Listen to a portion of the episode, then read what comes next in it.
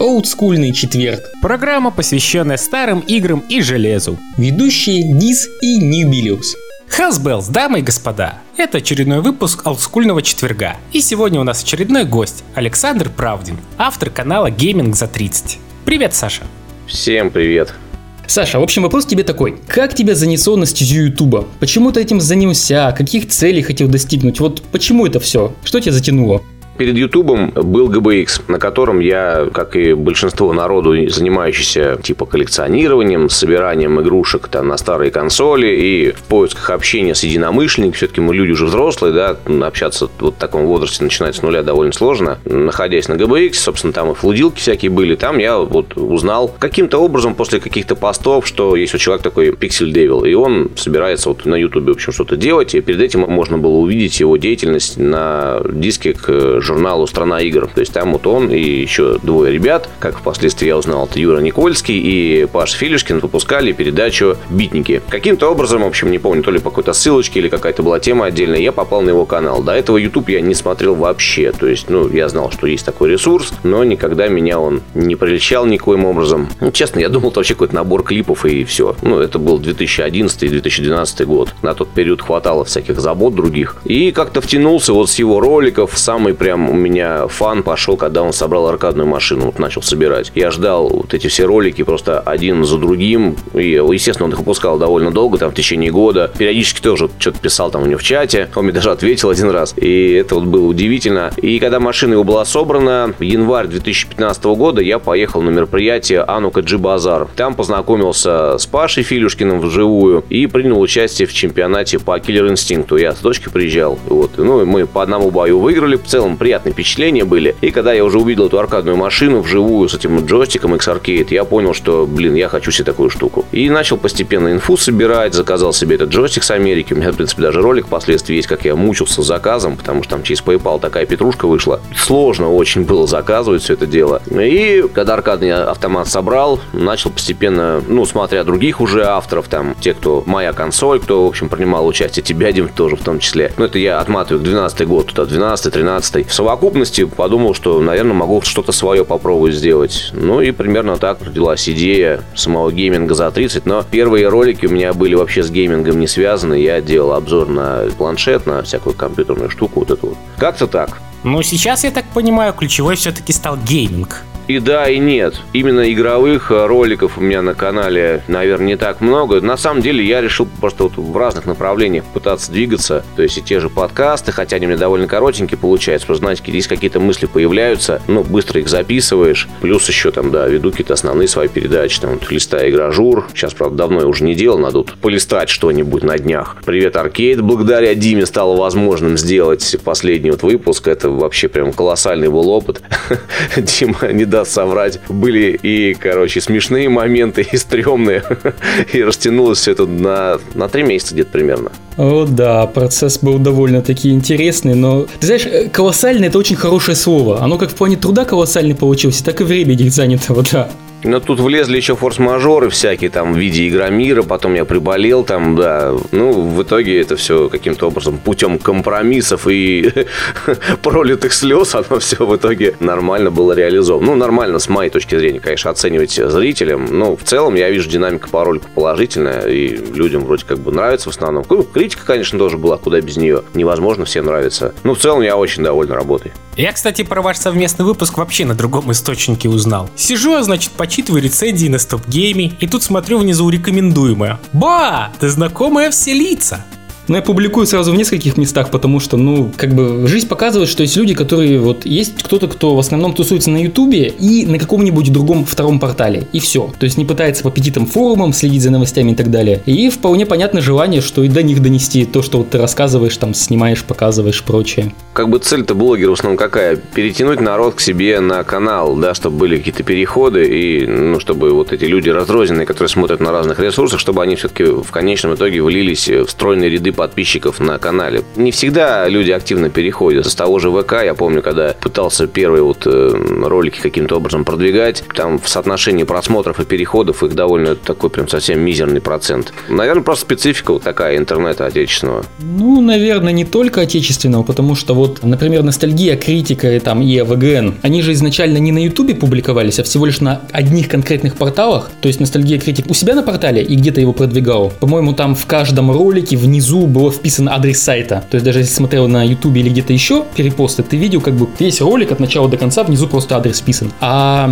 VGN, он публиковался на каком-то сайте Screw кажется, он назывался. Да, есть такой. Это вообще канал, я не знаю, он является частью GameTrailers.com или вот просто на GameTrailers они его публиковали. Но я смотрел его, кстати, оттуда, вот э, в оригинале. GameTrailers.com это у меня был первый вообще ресурс такой зарубежный, на котором я так довольно основательно посиживал, потому что там выкладывали вот эти вот э, первые игровые трейлеры, ролики, там можно было первый геймплей из игрушек увидеть, потом там была рейтинговая система и даты выходов. То есть это то, чего на отечественных сайтах я чего-то в нужный мне момент я не находил. Был, конечно, Агру тогда. Он же был культовым до того, как их э, Канобу купила. Там был костяк фанатов. А потом э, что-то произошло, и ушла полностью вся редакция оттуда. И сказали, что, скорее всего, этот ресурс, он все, он, короче, мертв как мертвец. Это другая немножко история. Я просто вспоминаю ну, соотношение времени, когда я смотрел тот же Game Trailers. И Канобу тогда смотрел тоже. Да-да-да, в тот период как раз э, вот на Game Trailers я и увидел. Вот критика ностальгирующего я не знаю. Я его вообще, в принципе, мало смотрю. А ВГН, да, довольно часто он всплывал. Гиза, а вот ты когда с ВГНом познакомился и в каком виде, на каком языке? Вот когда первый раз увидел, наверное, трудно сказать. Скорее всего, это было на одном из дисков приложения к журналу Игромания, ну, Видеомания. Вот там были несколько выпусков э, в русском переводе. Ну, а потом так шарился по Ютубу, как-то нашел, начал смотреть. Честно говоря, поначалу мне вообще не зацепило. То есть я не увидел в этом никакой-то культовости, никакой такой крутизны. Ну, так постепенно, смотря, смотря, так вот как-то незаметно втянулся, посмотрел все выпуски. Это ты все серии, получается, вообще увидел, да? Вот вообще все выпуски на данный момент существующие? Ну как, вот, которые именно АВГН, да, смотрел все выпуски. Там же у него еще много других типа рубрик. А АВГН, да, смотрел. Но я в основном не в оригинале смотрел, я как бы уже с русским переводом в разных озвучках, правда. Сам когда-то пытался озвучивать, но это так, баловство было. Ну, я не все смотрел выпуски. Наверное, какие-то вот такие наиболее известные, что ли. Где он про первого Терминатора рассказывал, я помню хорошо, как он картридж какой-то один сжег. Не, я понимаю, что персонаж очень культовый, и статус у него такой серьезный, в общем-то, у нас вот в российском сегменте. Но не могу сказать, что я слежу за его творчеством. Но игрушка вот мне, кстати, нравится. Вот первую часть я проходил с удовольствием, вторую пока еще не прикупил. Но мне понравилась именно вот, вот его прикольность, вот это вот, как он матерится после каждой потерянной жизни. это, это очень забавляет. А, да, только ты как бы не тру играл. В реале там никакого лайфбара и никаких жизней. Все надо пройти вот так за раз на одном дыхании. А сфейлился, начинай заново. Совершенно верно. Я не хардкорный геймер, я так я не могу все-таки так играть. У меня отношение к вообще геймингу такое, что игра должна удовольствие все-таки приносить. Когда она превращается вот эту вот рутину, когда ты долбишь там один уровень в месяц и не можешь пройти, кому-то это, может быть, приносит удовольствие. Я знаю, что есть такие люди, но я просто бросил. Для меня все-таки гейминг это прежде всего хорошо проведенное время с приятными впечатлениями. Ну и все-таки возвращаясь к твоему каналу. Вопрос естественным образом вытекающий из названия. Все-таки отличается гейминг за 30, скажем, от гейминга за 20? Отличается разительно. Во-первых, когда тебе за 20, ты такой же примерно бедный, как церковная мышь в начале. Полностью зависишь от чужого кошелька, грубо говоря, да, то есть ты сам себе ничего купить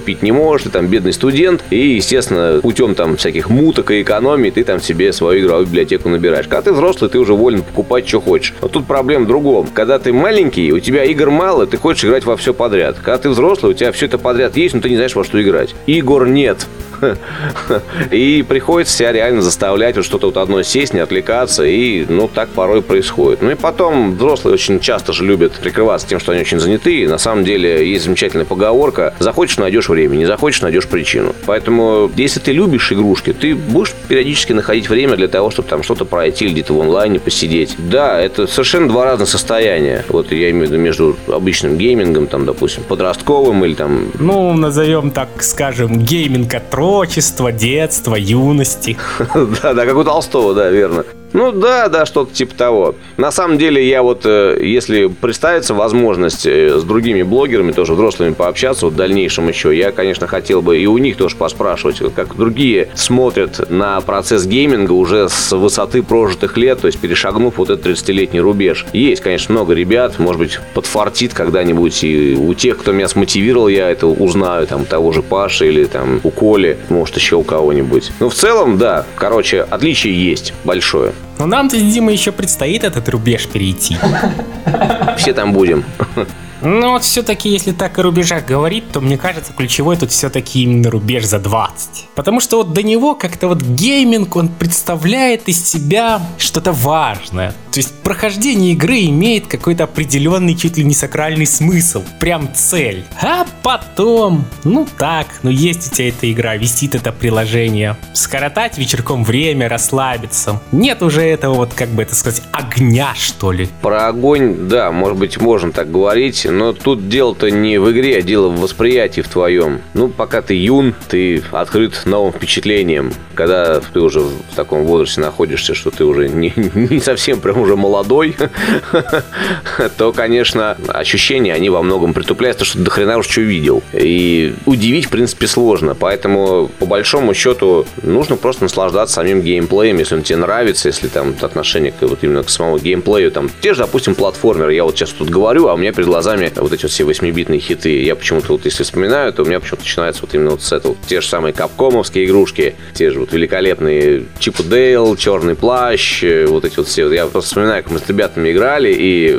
вот это вот ощущение, оно, оно у меня во мне живо до сих пор. То есть были моменты, когда, допустим, я вообще не играл. Как раз вот этот вот был период в начале, вот, когда мне чуть-чуть за 20 было, когда я был полностью там в работе, там в каких-то карьерных моментах. А сейчас нет вот этого сумасшедшего ритма жизни, он чуть замедлился, замедлился, и появляется время уже чуть больше на себя. Вот так. Ну, ты знаешь, мне кажется, еще такая проблема появляется, что ты становишься типа таким разборчивым уж больно. То есть уже мало какая игра может так по-настоящему завлечь, поразить чем-то. Вот смотришь на очередную игру, ну тут геймплей косичноват, тут если сравнить, то в других играх было лучше. То есть с детства как бы любая игра, какой бы она там косячной ни была, графика какая бы там убогая ни была, ну по каким-то там меркам и критериям это все понятно. 8 бит ПК тут уже сейчас не понять демерила. Ну вот реально, реально захватывало. И пофиг, что это косяки, повтор, копирование, клон, неважно. Ну, подожди, ну в детстве это все еще проще. Вот есть, например, у тебя там Дэнди с двумя картриджами, и у соседа по лестничной площадке еще два. И ты будешь за ними просиживать, потому что тебе хочется играть, и тебе, в общем-то, больше дело, что играть. И ты какой-никакой кайф получишь от этого, независимо от того, насколько сложная, кривая, недоделанная игра будет, с одной стороны. А с другой стороны, вот тут я соглашусь с тем, что каждая игра могла удивить чем-то. То есть ты еще не рассматривал с точки зрения, так, а здесь вот у нас физика похожа на то-то, а здесь движок, наверное, был вот такой вот, а Тут у нас, я смотрю, тот же звуковой банк использовали. То есть такого разбора, как ты по кусочкам каждой игры настолько тщательно у тебя нет. Ты просто садишься и вау, тут черный плащ. А то, что движок от того же Мегамена, ну блин, ты сразу и не заметишь наверняка и не подумаешь об этом вообще никогда. А если узнаешь, что да какая разница, тут же черный плащ. Эх. Ну, вот последний, наверное, ближе всего, потому что все-таки, если игра понравилась, соотносишь не только э, с тем, что на экране происходит, допустим, это же целый фэндом, допустим, был же мультик, там, «Черный плащ», потом вот там в детстве с какими-нибудь там товарищами там вместе проходили, бились над каким-то уровнем, там, да, не могли там босса убить. Это все складывается из вот этого вот восприятия того самого, и ты соотносишь вот сейчас с тем, что было тогда. Если оно в тебе еще живо, и тебе это интересно, тогда будет интересен сам геймплей. Когда игра ни с чем тебя не связывает, ну, у тебя нет никаких ассоциаций, ты все равно будешь пытаться ее соотнести с какой-то похожей на нее игрой. Все равно вот эти ассоциации, они каким-то образом всплывают. Ну, вот у меня вот так вот, у меня вот больше все-таки ассоциативное. А с новыми игрушками, которые вот последнее время, да, когда там уже графоний этот везде начал царствовать, ну, здесь уже как бы смотришь, нравится тебе сама механика или нет. Я на графику, по большому счету, особо не смотрю. Если нравится механика игровая, она комфортная, тебе нравится в этом мире существовать, то, конечно, играешь. Ну, а есть, конечно, серии, которые уже приелись давно. То есть та же самая ежегодная обязаловка типа Call of Duty там, или там Need for Speed. Но Need for Speed, в принципе, я не люблю. Call of Duty я, по-моему, вот уже две части пропустил. До этого вообще проходил все, что выходило. Ну, у нас, ты знаешь, как бы ситуация немножко обратная. Я так ненавижу Call of Duty, а Need for Speed очень люблю. Хотя да, тоже реально, наверное, последние 2-3 игры пропустил в серии.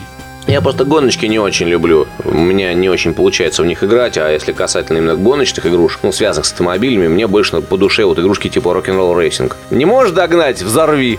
Хороший пример, мне нравится. Э, вообще, это универсальный совет, наверное. Не можешь что-нибудь? Взорви. Ну, гоночки я, в принципе, не очень люблю, но так и поигрываю иногда. У меня очень плохо заходят вот эти ранние. То есть, во-первых, изометрия аркадная у меня очень плохо идет, потому что вправо часто это не вправо, а на самом деле там вниз вправо и так далее. Это вот немножко мозг рвет напополам. Я часто не понимаю, что вот поворот-то уже, оказывается, начался, и я в него уже, оказывается, вмазался, я-то думаю, что все еще вперед еду. Ай.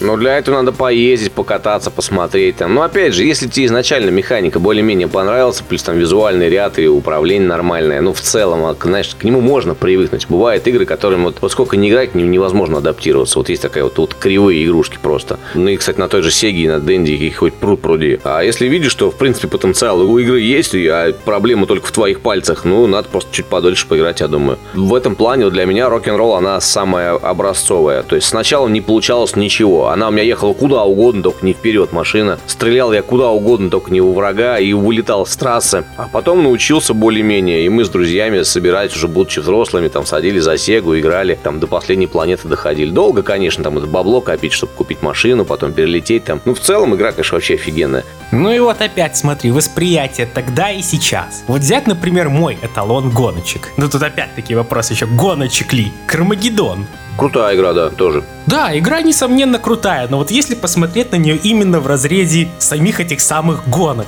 вот если запустить ее сейчас, вот реально сейчас, уже людям присыщенным, это же просто шок и ужас. Там тачка реально не едет. То есть нет, она как бы едет, но, как по мне, так сказать, что ты там едешь, это довольно-таки трудно.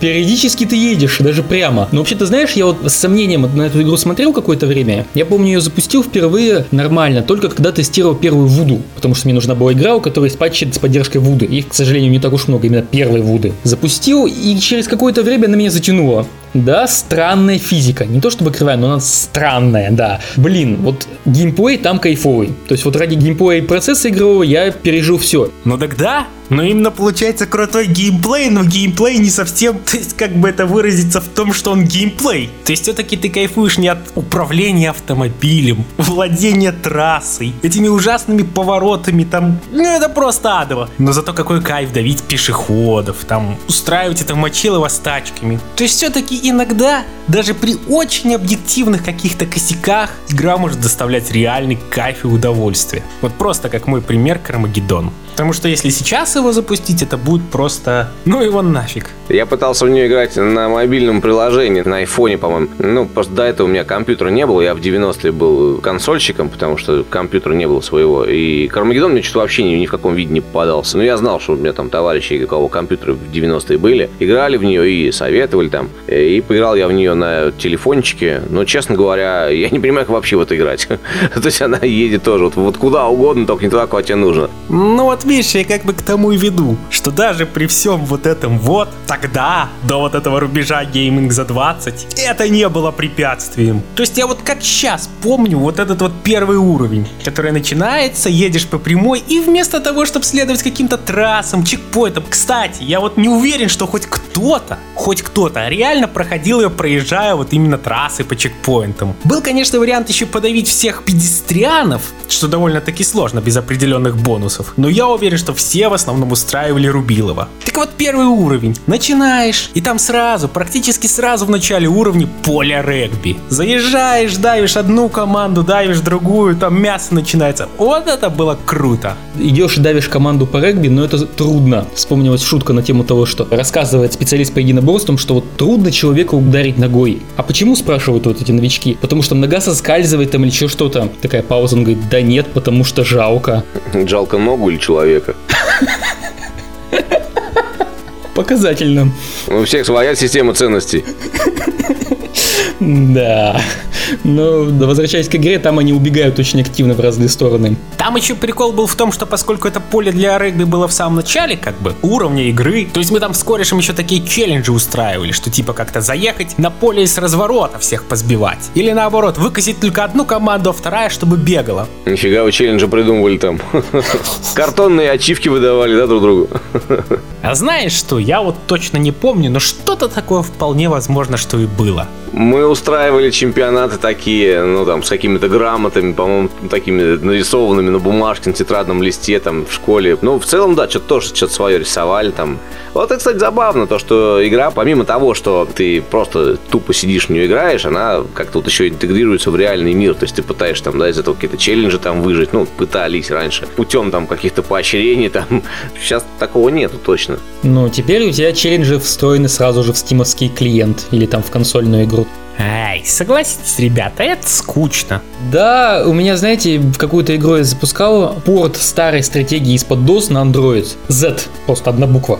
Замечательно гуглить, знаете ли. Так вот, когда ты запускаешь игру, начинаешь играть, и в какой-то момент ты проходишь первый уровень, и тебе говорят, поздравляем, вы получили ачивку, вы прошли первый уровень. Зачем ачивку за то, что в любом случае получу? Для меня в кайф, что yes, я прошел уровень, то есть я молодец. Зачем мне еще ачивку для этого? Я об этом знаю. Что это было? Тут же цель-то какая? Все оказуаливается очень сильно. Но это сделано по одной причине, чтобы привлечь как можно больше людей. Потому что у всех же уровень разный, и большая часть людей играет хреново. Ну, так, положа руку на сердце. Не, ну все-таки-то в 90-е и на Дэнди, и на Сегу, да и на тот же ПК выходили себе вполне хардкорные игры. Потому что жадные были до этого момента. Новый был вид досуга, новый вид развлечений. Это абсолютно, абсолютно новый. Такого же не было никогда. Ну подожди, не было никогда. Консоли еще там чуть ли не в 70-х годах появились. Понг взять тот же. В России-то не было их.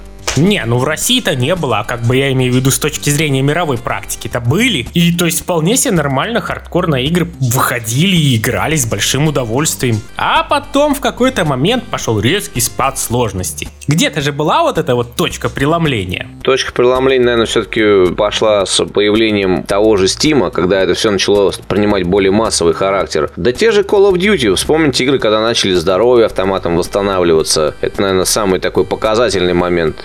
То есть, как я понял, пропали аптечки и все, кран ты. Да, аптечки, по сути, да. А чё, а чё, ты бессмертный, ё-моё. Ты, блин, бог, короче. Чё тебе париться-то? Сел за камушек, подышал чуть-чуть, у тебя все опять нормально. Можно не париться.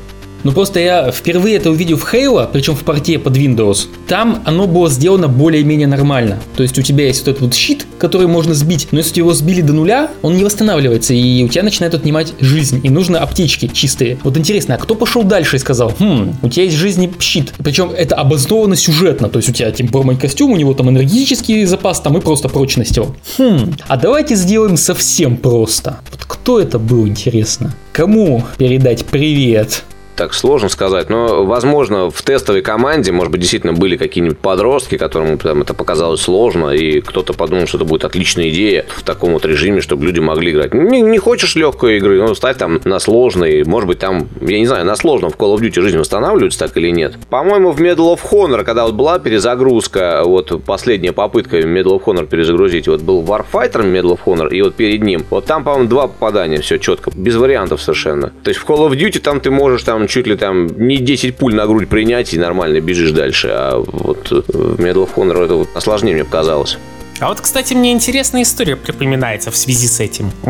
Был такой 3D-шутер от Ubisoft, назывался Brothers in Arms. Полустратегический шутер, да. Да есть даже где-то у меня. Да-да-да-да-да. Так вот его был прикол как бы в тактике и в то, что это был шутер с укрытиями, но без, так сказать, физических укрытий. То есть там отдельной кнопки для укрытий как бы не было. То есть ты подходишь к какой-нибудь баррикаде, присел, тебя не видно, ты не видишь врагов. Встал, ага, открылся. Ну и вот на такой механике строилась даже целая тактика с отрядами. То есть ты, во-первых, сам вел бой, но мог еще показать своим людям обходить с фланга там, атаковать в лоб, были свои, так сказать, подчиненные. Отмечу, что в Brother in Arms в какой-то момент ты понимаешь, что очень скучно. очень скучный будет дизайн карт. То есть вот ты какой-то момент понимаешь, что у тебя все карты повторяются, как бы двинул левый отряд, двинул правый, двинул левый, двинул правый, двинул левый, двинул правый, о, все, выбежал, застрелили. Так, следующий отрезок, двинул с левый отряд, двинул правый, ух ты, левый нельзя двинуть, второй раз двинем правый, теперь левый, а повторим три раза, ну, ну ты понял. Не, так я не спорю, прикол-то не в том, что вот именно тогда, ну, на каких-то форумах, ресурсах, я уже не помню, где лично я сидел, вели сравнение с Call of Duty. Что Call of Duty это, мол, такая бравая, веселая побегушка, пострелюшка. Ну, бежишь ты, тебя ранит, ты отсиделся за камушком, мимо тебя как бы твои союзники бегут, такое пушечное мясо, их расстреляли, там новое набегут, или эти вообще бессмертные. Ну и суть такая, что очень все легко, весело проходится. Там же все-таки на каждом отрезке у тебя была жизнь, которая в принципе не восполнялась, пока ты этот отрезок не пройдешь. Причем с рядом чекпоинтов. И у солдат твоих тоже была жизнь. И если их завалят, то тут уж все, кранты. То есть миссию как бы можно было продолжать, но это как бы очень не приветствовалось. Были там, конечно, свои приколы, что если ты там фейлишь, фейлишь, фейлишь, рано или поздно тебя как бы лечат твой отряд и воскрешают мертвецов. Но в принципе, как сам факт, что еще тогда была такая, скажем, разветвление. Или вот такие веселые побегушки бессмертные, или все-таки какая-никакая тактика, свои солдаты и опять-таки ответственность за их жизни. Прям как в Canon Fodder. О, да. Но там не обязательно их было живыми довести, но там приоритетно, потому что они же звание повышали, по-моему, после каждой миссии. Что-то там это давало им. Я не помню, там система паролей там была в Canon Fodder, там можно было, допустим, вернуть назад своего этого персонажа или, или нет, что я не помню. В Canon Fodder у тебя персонажи действительно прокачивались, то есть там начиная с определенного момента у тебя там как-то начинали то ли быстрее стрелять, то ли дальше. Если умирал, тебе давали новобранца, который стреляет медленнее, и это немного печально. Там с какой-то миссии тебе начинали давать не совсем новичков, но все равно слабее, чем если бы ты доводил свой отряд. То есть мотивация была такая. Ну и с другой стороны, там в принципе сроднился с ними, несмотря на то, что это горстка пикселей, там 30-40 пикселей высотой. Уникальные имена, все дела. Блин. Ну, конечно, ты же водишь их там сам, управляешь ими, да, в какой-то момент там назвал его там Вася, тут Васю подстрелили, и все, и, короче, играть даже не хочется дальше. Думаешь, блин, вот я лох, да, Васю подставил. А потом, соответственно, начинаешь другому уже привыкать, там такой, ну вот, там, Васин сын пришел на его место.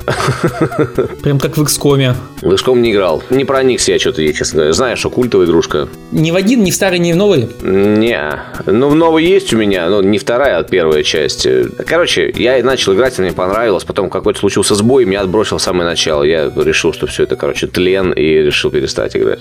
А, я играл в старый, и у меня никогда не хватало упорства дойти до конца. То есть я знаю, что если правильно стратегию подобрать, можно пройти буквально за пару-тройку часов, но, блин. Ну, не знаю, не знаю, это может сейчас там со всякими мануалами, а в детстве мне это казалось такой большой хитрой премудростью. Это ж там еще со всей макроэкономикой разберись, каждого солдата экипируй, а инвентарь-то там был не то, что сейчас. Все имело вес. И это уже не говоря о том, что ладно, там базы, вот эта вот экономика, а потом снаряжение Заряжаешь солдат, отправляешь на миссию и... Ну, понятно, что там происходит на миссии.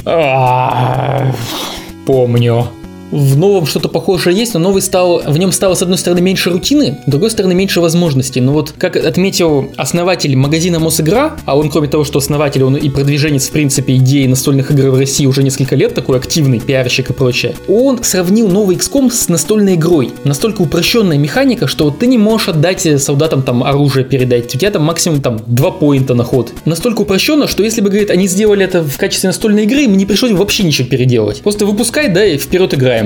Да уж, докатились. У меня совершенно еще другая есть мысль. Смотрите, ведь много людей, кто имеет отношение к игровой индустрии, их эта ситуация не устраивает. Да, вот этот мейнстрим, который полностью весь подчинен тому, чтобы все оказуалить. И сейчас выходит довольно много тех же инди-игр, которые нацелены именно на хардкорную аудиторию. По сути, я думаю, еще несколько лет, и, в принципе, инди-игрушки, я думаю, и уровнем будут, и качественнее гораздо. То есть какая-то, видимо, интеграция. Сейчас же те же самые кикстартеры который помогает им собирать, и нормальные, достойные проекты получаются зачастую. Так что не будет полного казуаливания. Будут люди, которые будут находиться в оппозиции с этой ситуацией. Они будут как-то, короче говоря, хардкорным игрокам заскучать, я думаю, не дадут. Вот мне так думается. Продолжение следует.